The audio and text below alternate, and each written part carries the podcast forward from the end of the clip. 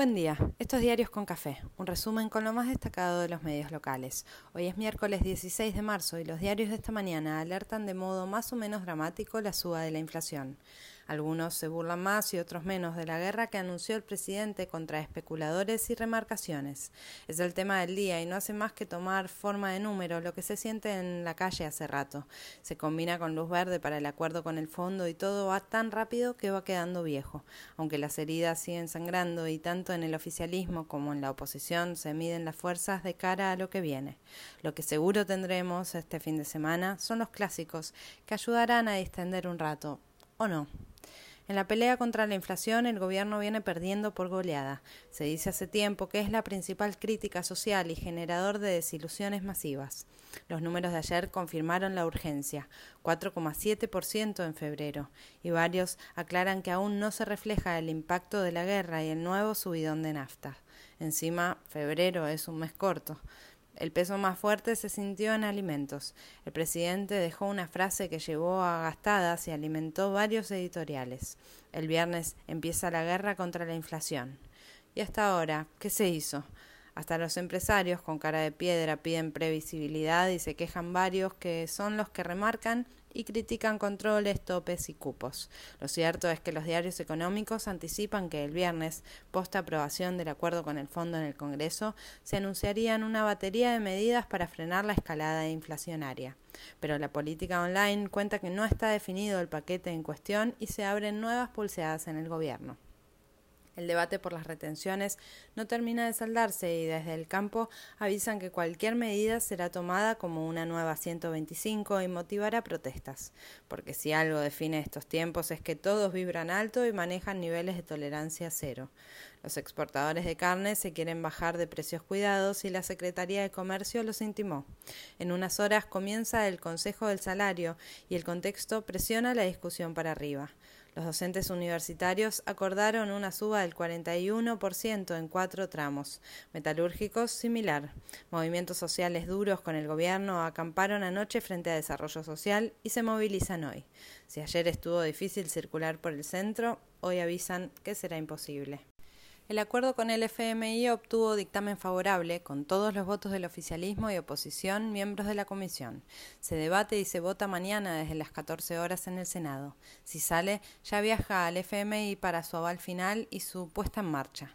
La oposición demoró su confirmación y pidió nueva prórroga para confirmar.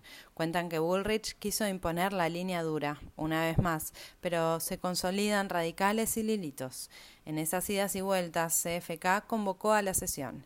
Si tiene que hacerse, que se haga rápido.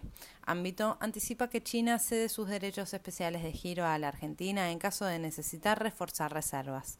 Spoiler alert, se necesitarán. Los cruces por el ataque al despacho de la vicepresidenta sumó un nuevo capítulo con el gobierno porteño desentendiéndose por la seguridad y las vallas, pero el Senado retrucó que la decisión fue de ellos porque en grandes votaciones del último tiempo, aborto, por ejemplo, hubo vallas y no pasó nada. Hay dos detenidos y se esperan novedades de la investigación. En la votación de mañana habrá vallas, pero no se cree que haya gran movilización exterior. Clarín se divierte con versión de la Policía Federal y agita la discusión al interior del oficialismo.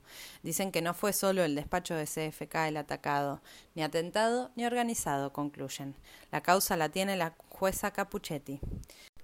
En la interna oficialista siguen los misiles cruzados y las gestualidades múltiples.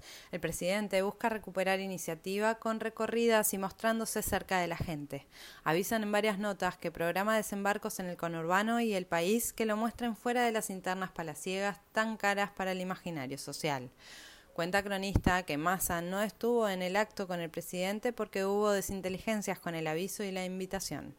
Bernie insistió, me fui decepcionado del kirchnerismo. CFK, por su parte, ayer se reunió con organismos de derechos humanos en la previa del 24 de marzo que promete convocar a grandes multitudes en Plaza de Mayo.